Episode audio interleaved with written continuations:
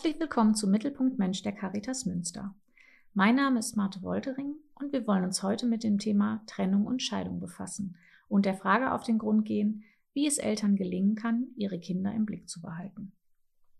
Ich freue mich, unseren heutigen Gast Winfried Lutz begrüßen zu dürfen.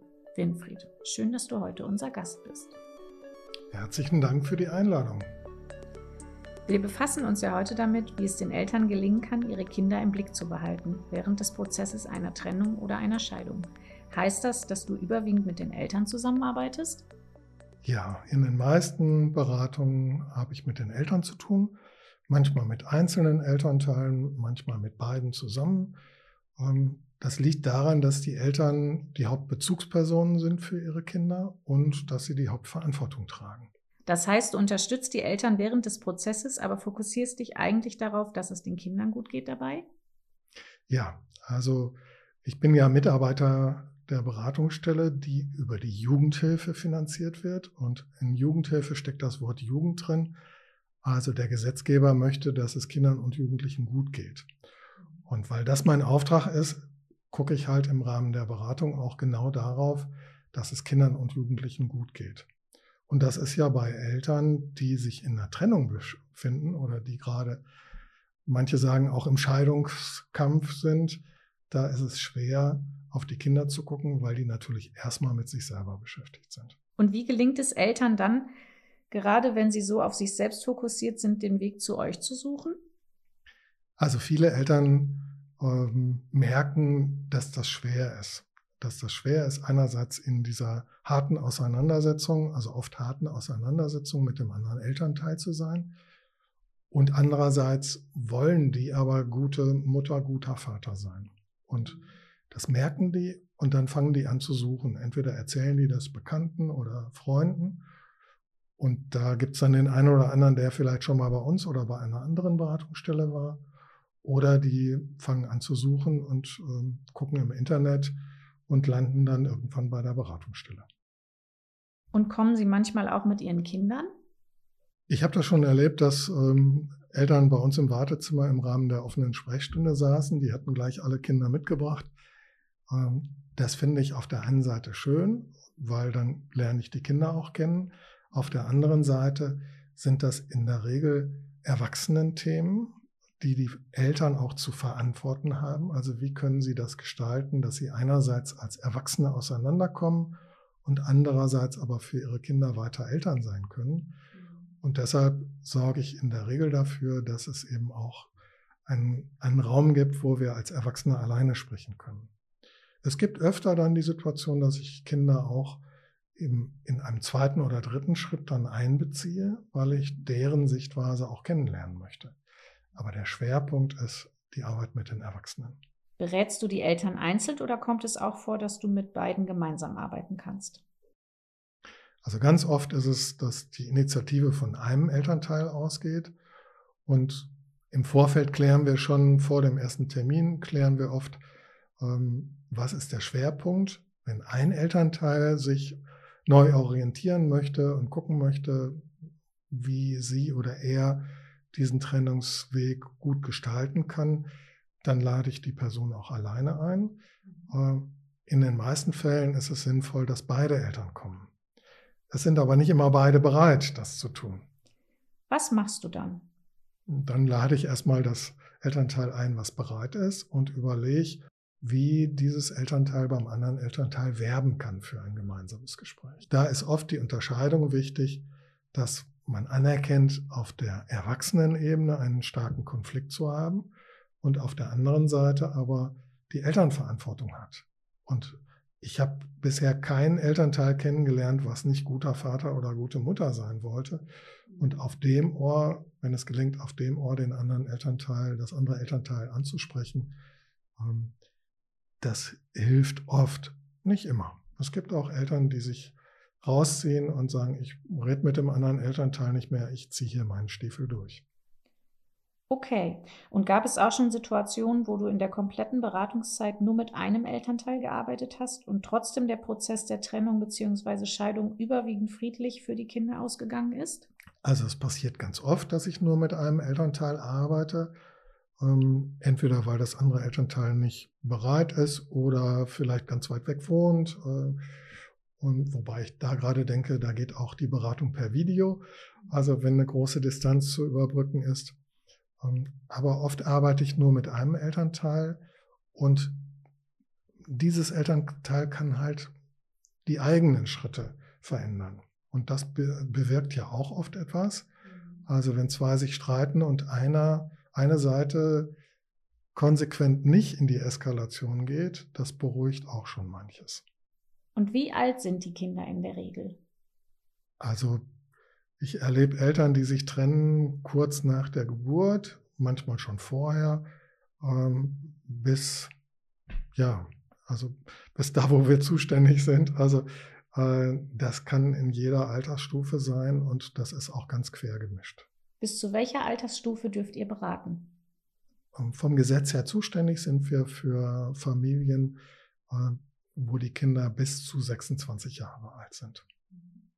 Wir haben nun ja sehr allgemein über die Beratung gesprochen, die du den Eltern und ihren Kindern anbietest. Könntest du anhand eines Beispiels von einem Elternpaar erzählen, wie die Beratung verlaufen ist und wie sich diese auf den Trennungs- bzw. Scheidungsprozess ausgewirkt hat?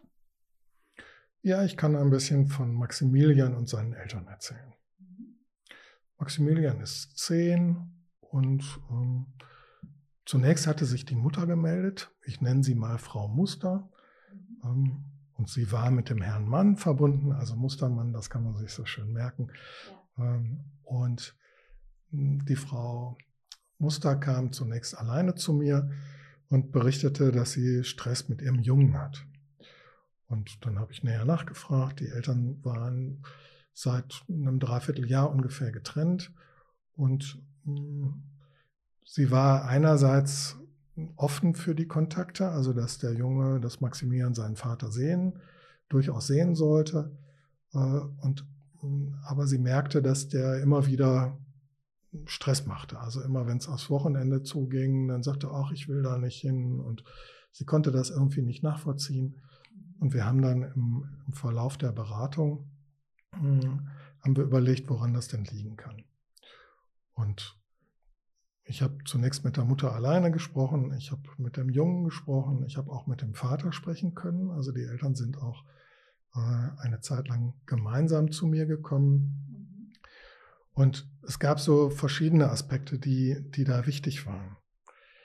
Ähm, das, was mir jetzt so als, als Wichtigstes einfällt, ist, äh, wie der Junge mir erzählte, dass er eigentlich seinen Vater total gerne treffen möchte, aber dass der immer als erstes, wenn er zu ihm kam, nach der Schule gefragt hat, ob er denn auch seine Aufgaben gemacht hat. Er hat Maximilian also nicht gefragt, wie es ihm geht, sondern hat ihn direkt auf die Schule angesprochen. Genau, es ging erstmal um Leistung und ob er seine Aufgaben gemacht hat und was die letzte Note in der, in der Arbeit war. Und ähm, das hat ihn irgendwie ziemlich genervt. Und dann gab es noch einen zweiten Teil und da mochte er es gar nicht so mit rausrücken. Ähm, der Vater hatte inzwischen eine neue Partnerin und die war eigentlich immer auch da, wenn er kam. Also wenn Maximilian zu seinem Vater ging, war diese Partnerin, obwohl die noch nicht zusammenlebten, aber die war auch immer da. Und war Maximilian eifersüchtig? Ja, eifersüchtig irgendwie schon. Ähm, also er hat mir gesagt, dass er das ganz schön findet, dass sein Vater irgendwie glücklich ist.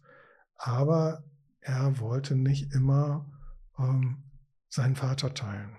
Es war für Maximilian wahrscheinlich relativ schwierig, entscheiden zu können, wie er das seinem Vater mitteilt, ohne dass er sich blöd fühlt dabei, oder? Genau.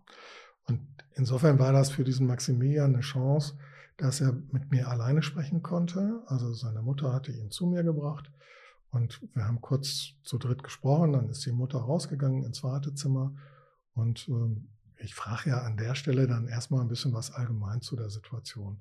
Mhm. Ne, wie es ihm geht, ob er Freunde hat, was er gerne macht an Hobbys und komme dann auf die Familiensituation zu sprechen. Und äh, dann merke ich eben auch im Gespräch, was fällt ihm leicht zu, auszusprechen und wo druckst da so rum. Mhm. Und wenn das deutlich wird, spiegel ich das und, und sage, naja, ich kriege mit, du bist gerade irgendwas, da kaust du drauf rum. Ne? Ähm, betrifft das deinen Papa oder betrifft das seine Mama oder noch irgendwas ganz anderes? Und dann hat er das gesagt. Also er wollte seinem Papa ja auch nicht irgendwie böse, aber das nervt ihn einfach. Und weil diese neue Partnerin immer da ist und er gar keine Zeit alleine mit seinem Vater verbringen kann. Also deshalb wollte er da irgendwie nicht hin. Und dann haben wir halt zusammen überlegt, wie, wie kann denn das, was ihm wichtig ist, zu seinem Papa kommen. Mhm. Und er konnte sich das eher schwer vorstellen, das seinem Vater ins Gesicht zu sagen. Und wir haben dann verabredet, dass wir ein gemeinsames Gespräch führen. Und dann hast du den Vater zum gemeinsamen Gespräch eingeladen? Genau, ich hatte ähm, den Vater gefragt, ob er dazu bereit ist, also nachdem Maximilian mir den Auftrag gegeben hat, das anzufragen. Und dann haben wir zu dritt gesprochen.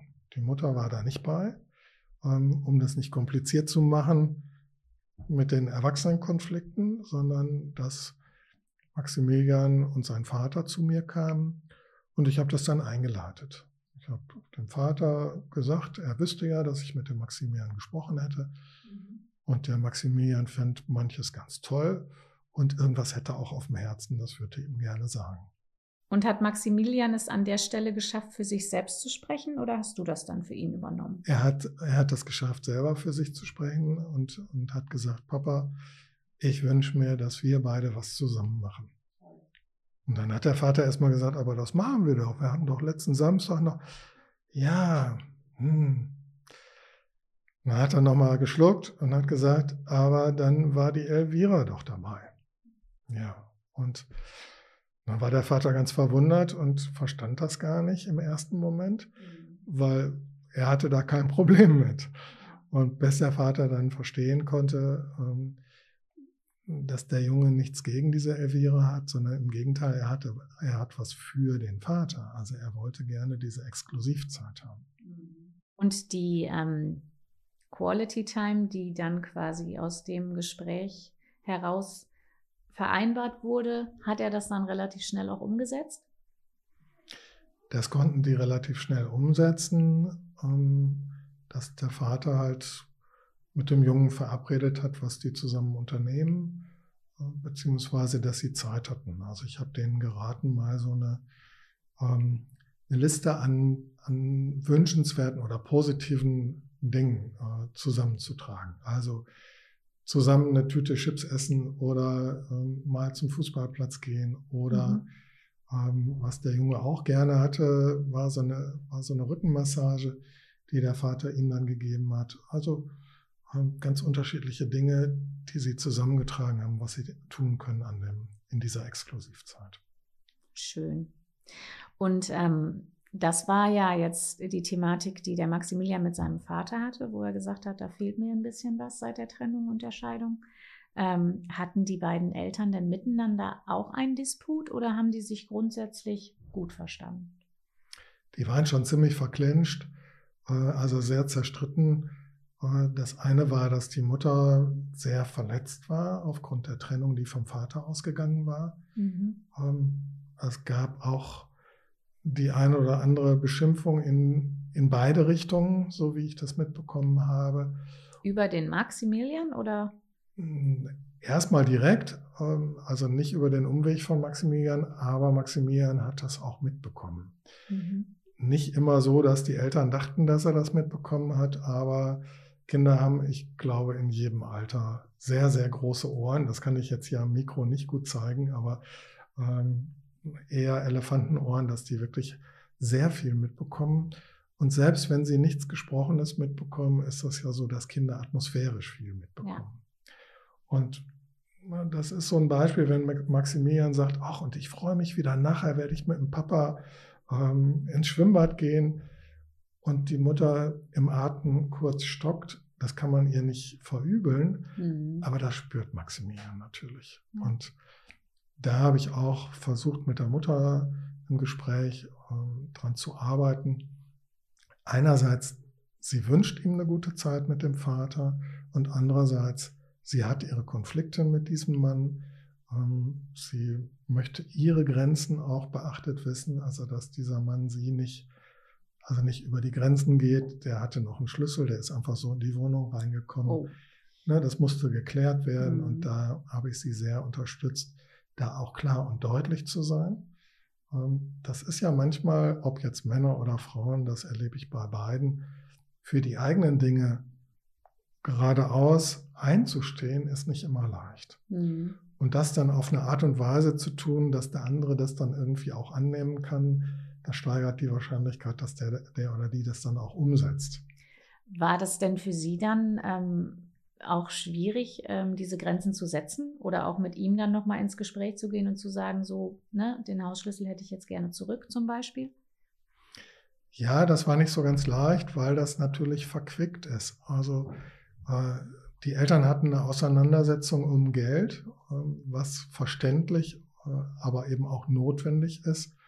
Äh, wie ist das mit Unterhaltszahlungen? Wie ist das mit, äh, mit Anschaffungen, also den Hausrat zu teilen? Da sind viele Dinge zu klären. Mhm. Und die Mutter hatte mh, die Sorge, wenn ich jetzt zu sehr meine Grenzen durchsetze, dann wird es schwierig, auch die materiellen Dinge zu klären. Mhm. Äh, Sie hatte Sorge, dass der Vater dann auch mit der Unterhaltszahlung noch unzuverlässiger wird. Ähm, Das sind häufig mh, einfach Schwierigkeiten, die in dieser Trennungs- oder Scheidungsphase auch auftreten. Und ähm, war denn gewährleistet, dass durch die Teilnahme bei deiner Beratung diese Sorgen dann hinterher nichtig wurden? Naja, ich kann ja nicht zaubern. Also ähm, ein bisschen was hat sich beruhigt, also vor allen Dingen für Maximilian, weil der leichter von Vater zu Mutter, von Mutter zu Vater wechseln konnte. Mhm. Ähm, die Eltern haben das auch hingekriegt, Maximilian zu erklären, dass sie einerseits auf der Erwachsenenebene ziemlich heftige Streitigkeiten haben, Mhm. dass diese Streitigkeiten aber nichts mit Maximilian zu tun haben. Ganz wichtiger Punkt, ne? Ja, das ist ein ganz wichtiger Punkt. Egal welche, in welchem Alter, je jünger die Kinder sind, desto mehr haben die Kinder das Gefühl, die streiten sich ja doch nur, weil ich jetzt nicht brav genug war oder meine Meinung zu deutlich gesagt habe oder ähm, die haben so einen Stress um mich und das ist eigentlich in 0,05 Prozent äh, der Fälle der Fall. Also manchmal äh, sind Kinder ein Anlass für Auseinandersetzungen, aber die Streitigkeiten oder die Themen bei einer Trennung, die haben mit den Erwachsenen zu tun und nicht mit Mhm. den Kindern. Und das war ein ganz zentraler Punkt für Maximilian auch, wenn er mitbekommen hat, seine Mutter war irgendwie angespannt oder aufgeregt oder wenn die mal geweint hat, das nicht immer eins zu eins auf sich selber zu beziehen, Mhm. und zu denken, ach, das ist wohl, weil ich jetzt eine 5 geschrieben habe oder das ist, weil ich jetzt zum Papa möchte. Nee, das konnte er zunehmend äh, lernen und die Eltern konnten das auch zunehmend deutlicher sagen, dass das zwei verschiedene Dinge sind. Das wollte ich nämlich gerade fragen, ob dann äh, seine Mutter in der Lage war, ihre Gefühle und Emotionen zu benennen, sodass er sagen, dass der Maximilian dann anschließend wusste, okay, Mama ist heute traurig und vielleicht ist sie auch traurig wegen der Trennung, aber es hat nichts mit mir zu tun. Genau, das ist ein ganz großer Punkt, dass Eltern lernen, neben dem, was sie empfinden und was die Kinder dann sehen können, auch sowas wie eine Gebrauchsanleitung dafür mitzuliefern. Ne? Zu Mhm. sagen, ne, deine Mama, die weint jetzt mal ein bisschen oder auch wenn Väter weinen oder wenn die ärgerlich werden, äh, dann zu sagen, ich weine jetzt mal einen Moment, da musst du dir keine Sorgen drum machen. Ich bin erwachsen, ich kann für mich sorgen, ich weine Mhm. halt jetzt ein bisschen, du musst mich nicht äh, wieder froh stimmen und es hat nichts mit dir zu tun. Ja. Und wenn du mitkriegst, dass ich mich mit deiner Mama oder mit deinem Papa, je nach Rolle, äh, gerade so streite, äh, du kannst den Papa oder du kannst die Mama wirklich sehr gerne haben. Das ist vollkommen in Ordnung. Ja. Das ist ja die große Schwierigkeit für die Kinder. Ja, und ich glaube, wir Erwachsenen haben das auch schon im Freundeskreis erlebt, da wo Eltern, wo andere Freunde sich getrennt haben, wo Paare sich getrennt haben, kommen wir ja auch als Erwachsene oft in die Situation, dass wir uns entscheiden, mit wem haben wir denn jetzt noch den engeren Draht. Mhm. Ich kenne ganz wenige, die dann wirklich zu beiden getrennt Lebenden einen sehr innigen Draht haben. Meistens entscheidet man sich für einen. Und das können Kinder nicht. Die brauchen beide Eltern. Ja. Und an der Stelle sage ich immer, ne, Kinder sind wie so ein Baum. Also die haben zwei Wurzeln, so kann man sich das vielleicht vorstellen. die eine Wurzel, die gründet in der Mutter und die andere Wurzel gründet in dem Vater. Und die brauchen beide Wurzeln. Wenn sie jetzt eine, wenn du jetzt eine Wurzel da kappen würdest, dann kippt der Baum um.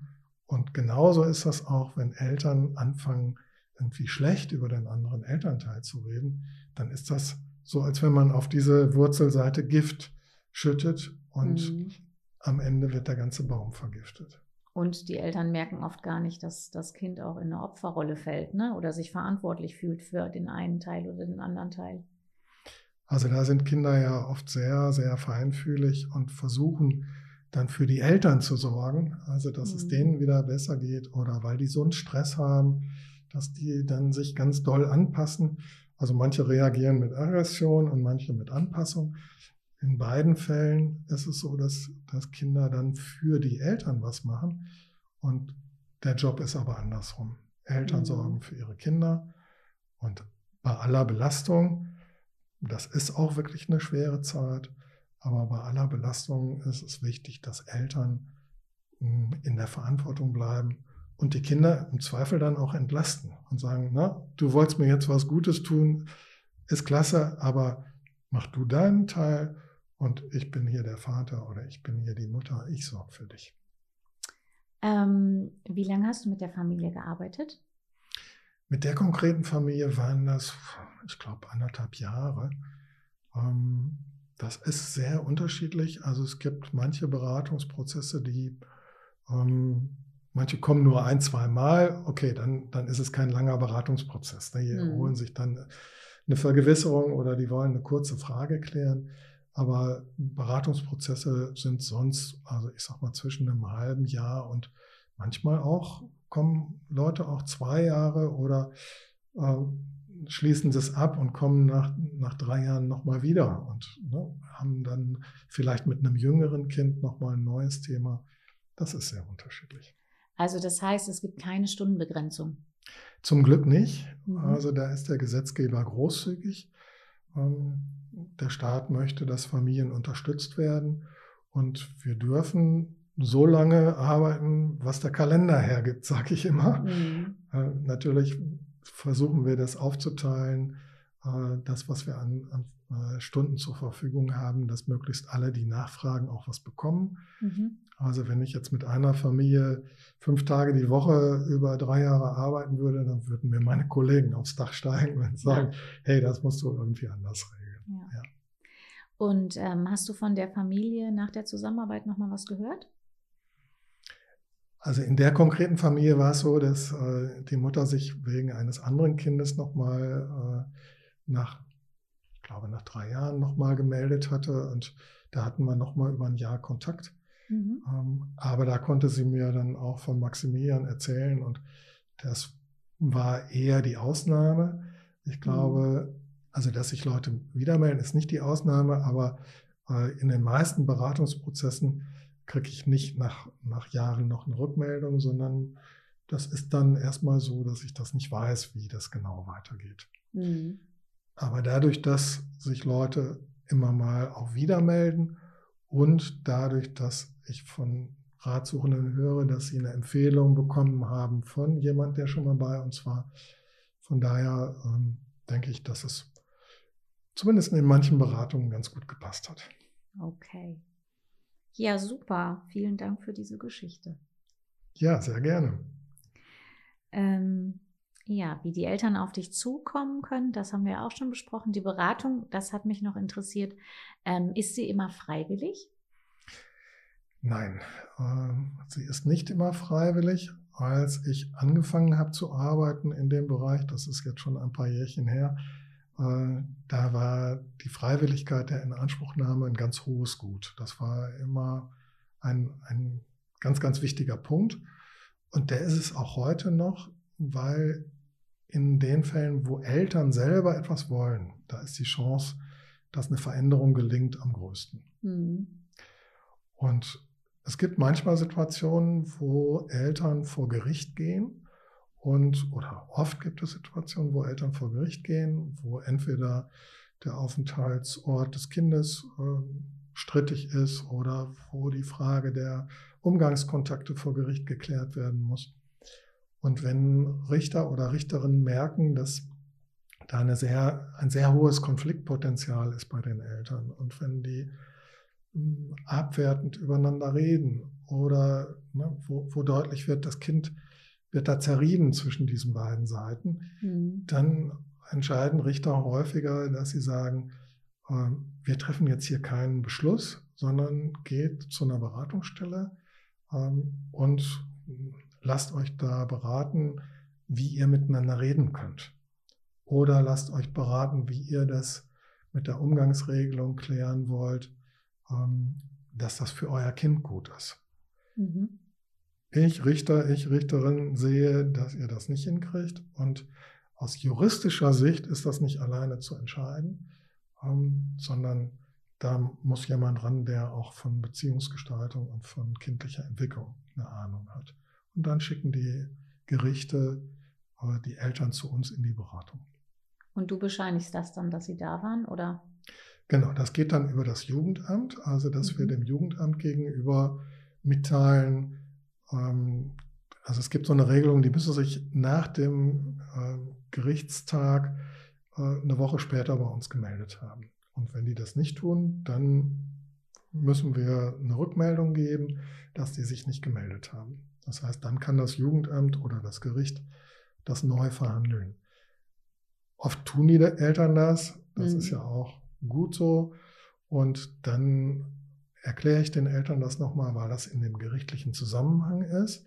Ähm, deshalb gebe ich dann auch an das Jugendamt eine Rückmeldung, wie viele Termine stattgefunden haben mhm. und durch wen das beendet wurde. Und manchmal ist das so, dass alle sich einig sind. Das ist der beste Fall, äh, wenn es eine Elternvereinbarung gibt. Mhm. Wenn die mhm. Eltern hinterher sagen, es war ein hartes Stück Arbeit, aber wir sind jetzt klarer, wie wir das machen wollen, zum Beispiel mit, den, mit der Umgangsregelung. Und dann kann ich das ans Jugendamt zurückgeben. Wir sind alle äh, einverstanden, dass das jetzt beendet wird. Und manchmal ist es so, dass einer der Beteiligten sagt, ich möchte nicht mehr. Okay. Und, und dann? Dann schreibe ich das da auch rein. Mhm. Ähm, und dann schreibe ich zum Beispiel da rein, dass die Mutter das abgebrochen hat, weil der Vater ähm, wiederholt die Mutter aufs Übelste beleidigt und er nicht in der Lage ist, Respekt ihr gegenüber zu zollen. Und das auch in den Beratungsgesprächen deutlich wurde. Okay. Und dann, das kann man ja durchaus verstehen, dass da ein Elternteil sagt, ich möchte in meiner Würde ernst genommen werden. Und wenn das hier nicht sichergestellt werden kann, dann breche ich das ab. Okay. Ähm, wir hatten jetzt ja auch eben in, in, deiner Geschichte die Situation, dass die Eltern sowohl in der Lage waren, sich zusammenzusetzen, auch mit Maximilian und mit dir zu sprechen. Was macht man denn, wenn man in der Situation ist, dass die Eltern zwar an sich arbeiten möchten, aber dem anderen auf keinen Fall begegnen wollen? Wie arbeitest du dann? Gibt es da noch bestimmte Methoden oder irgendwelche Möglichkeiten, die du hast? Also wir haben das öfter gerade dann, wenn der Kontakt zum Kind auch abgebrochen worden ist, mhm. Ähm, häufig in einem Gewaltkontext auch, ähm, wo Elternteile sagen, ich kann das körperlich nicht aushalten, wenn ich mich jetzt an einen Tisch mit dem anderen Elternteil setze. Mhm. Und ähm, das ist dann häufig übers Gericht ähm, festgelegt, dass der Kontakt zum anderen Elternteil wieder aufgebaut werden soll, äh, in dem Zusammenhang bieten wir dann begleitete Umgänge an. Mhm. Und die werden natürlich durch uns und durch die Eltern im besten Fall gemeinsam vorbereitet. Also wir machen nicht einfach begleitete Umgänge, ohne dass wir mit Vater und Mutter gesprochen haben. Mhm. Und wenn dann ein Elternteil sagt, ich kann das nicht, mich an einen Tisch zu setzen, dann fangen wir an, rumzuhexen. Also dann gucken wir, wie geht das? Und entweder führen wir dann Gespräche abwechselnd, dass wir an einem Tag die Mutter, an einem anderen Tag den Vater einladen und so mhm. weiter, bis, bis wir also dann über diesen, ne, über dieses stille Postspielen dann irgendwann äh, zu dem Ergebnis kommen, ähm, dass die Eltern sich auf etwas einigen können oder dass wir haben das auch schon gehabt, dass wir in verschiedenen Räumen die Eltern eingeladen hatten und mhm. ähm, dass ich als Berater oder meine Kollegin dann gewechselt sind von einem Raum zum anderen. Ähm, wir haben auch schon mal die Erfahrung gemacht, dass Eltern sagen, okay, ich kann mich nicht in einen Raum setzen.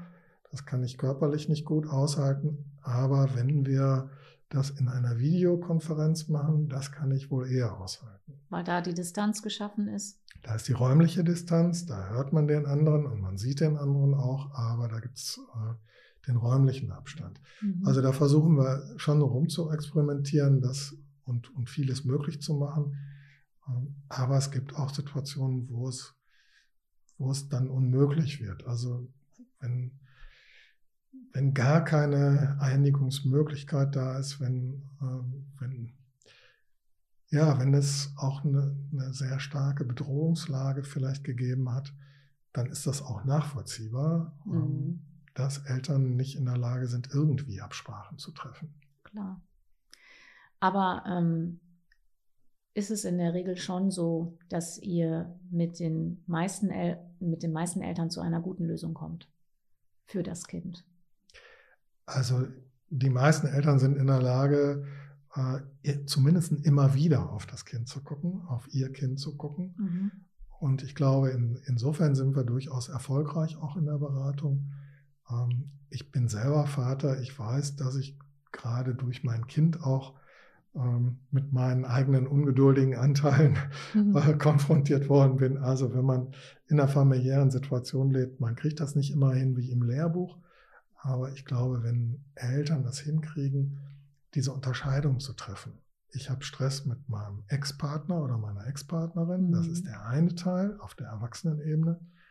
Und der andere Teil ist, ich bin Vater oder ich bin Mutter und da ist mir mein Kind wichtig. Ja. Und für mein Kind ist es einfach wichtig, zu beiden Elternteilen Kontakt haben zu können und beide Elternteile gern haben zu können. Und das auseinanderzukriegen, ist eine mühsame Aufgabe, aber das lohnt sich wirklich. Ja, und ich finde es einfach auch toll für die Eltern, dass es eben die Möglichkeit gibt, dass sie sagen, wir möchten in die Verantwortung gehen, wir möchten verantwortungsbewusst handeln und dann gehen sie zu euch und holen sich Unterstützung, damit das besser gelingt.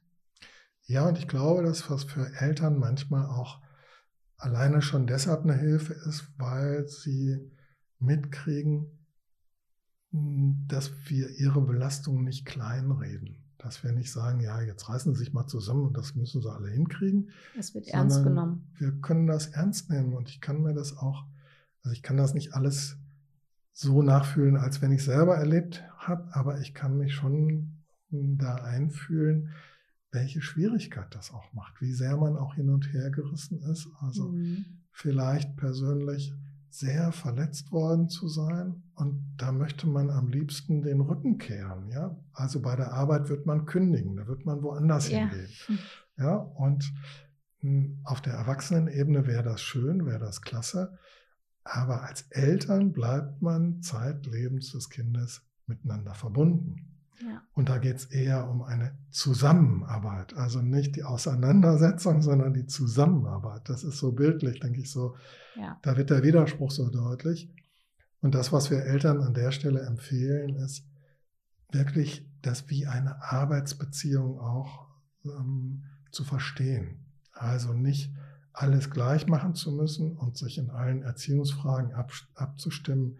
Das schafft man in den seltensten Fällen. Aber man kann eine Arbeitsbeziehung gründen. Also meiner Arbeitskollegin oder meinem Arbeitskollegen erzähle ich auch nicht alle die intimen Details. Ich erzähle vielleicht so zwei, drei Sätze vom Urlaub, aber äh, normalerweise erzählt man nur ein bisschen was. Mhm. Und so ähnlich ist das dann mit dem getrennten Elternteil auch. Da muss ich nicht alles erzählen.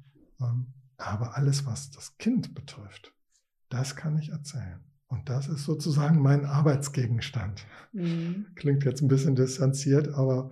Nee, aber es geht ja auch deutlich. vielleicht, es geht ja ein Stück weit auch um die Distanz, ne? Ja, genau. Ja, ja. Nee, ich fand, das war jetzt nochmal ein ganz gutes Beispiel, um sich das vorstellen zu können. Vielleicht mhm. für auch Zuhörende jetzt, ne? Da, um auch aus der Folge jetzt schon ein bisschen was mitnehmen zu können. Ähm, ja, ich danke dir erstmal, dass du uns einen Einblick in die Arbeit gegeben hast und wir da uns jetzt ein bisschen eine bessere Vorstellung davon machen könnten, wie du auf der einen Seite die Eltern unterstützt und was am Ende eben Positives vor allen Dingen für die Kinder dabei rauskommt. Ja, sehr gerne. Und ich kann einfach nur Mut machen, ähm, dass sich Eltern oder auch Kinder oder Jugendliche gerne bei uns melden können Ähm, es muss nicht dramatisch sein, aber es darf auch dramatisch sein. Also wir können von bis. Ja. Und insofern ähm, herzlich willkommen. Es gibt die verschiedenen Wege und ähm, ja, ich freue mich auf eine gute Zusammenarbeit. Ich danke dir und ähm, hoffe sehr, dass äh, die Eltern sich melden werden. In diesem Sinne. Schön, dass du heute da gewesen bist. Ja, sehr gerne und alles Gute auch den Zuhörenden. Wir sind heute am Ende unserer Folge angekommen. Schön, dass du heute wieder eingeschaltet hast. Bis zur nächsten Folge von Mittelpunkt Mensch, wo wir uns dann mit dem Thema, wenn Eltern pflegebedürftig werden, befassen wollen.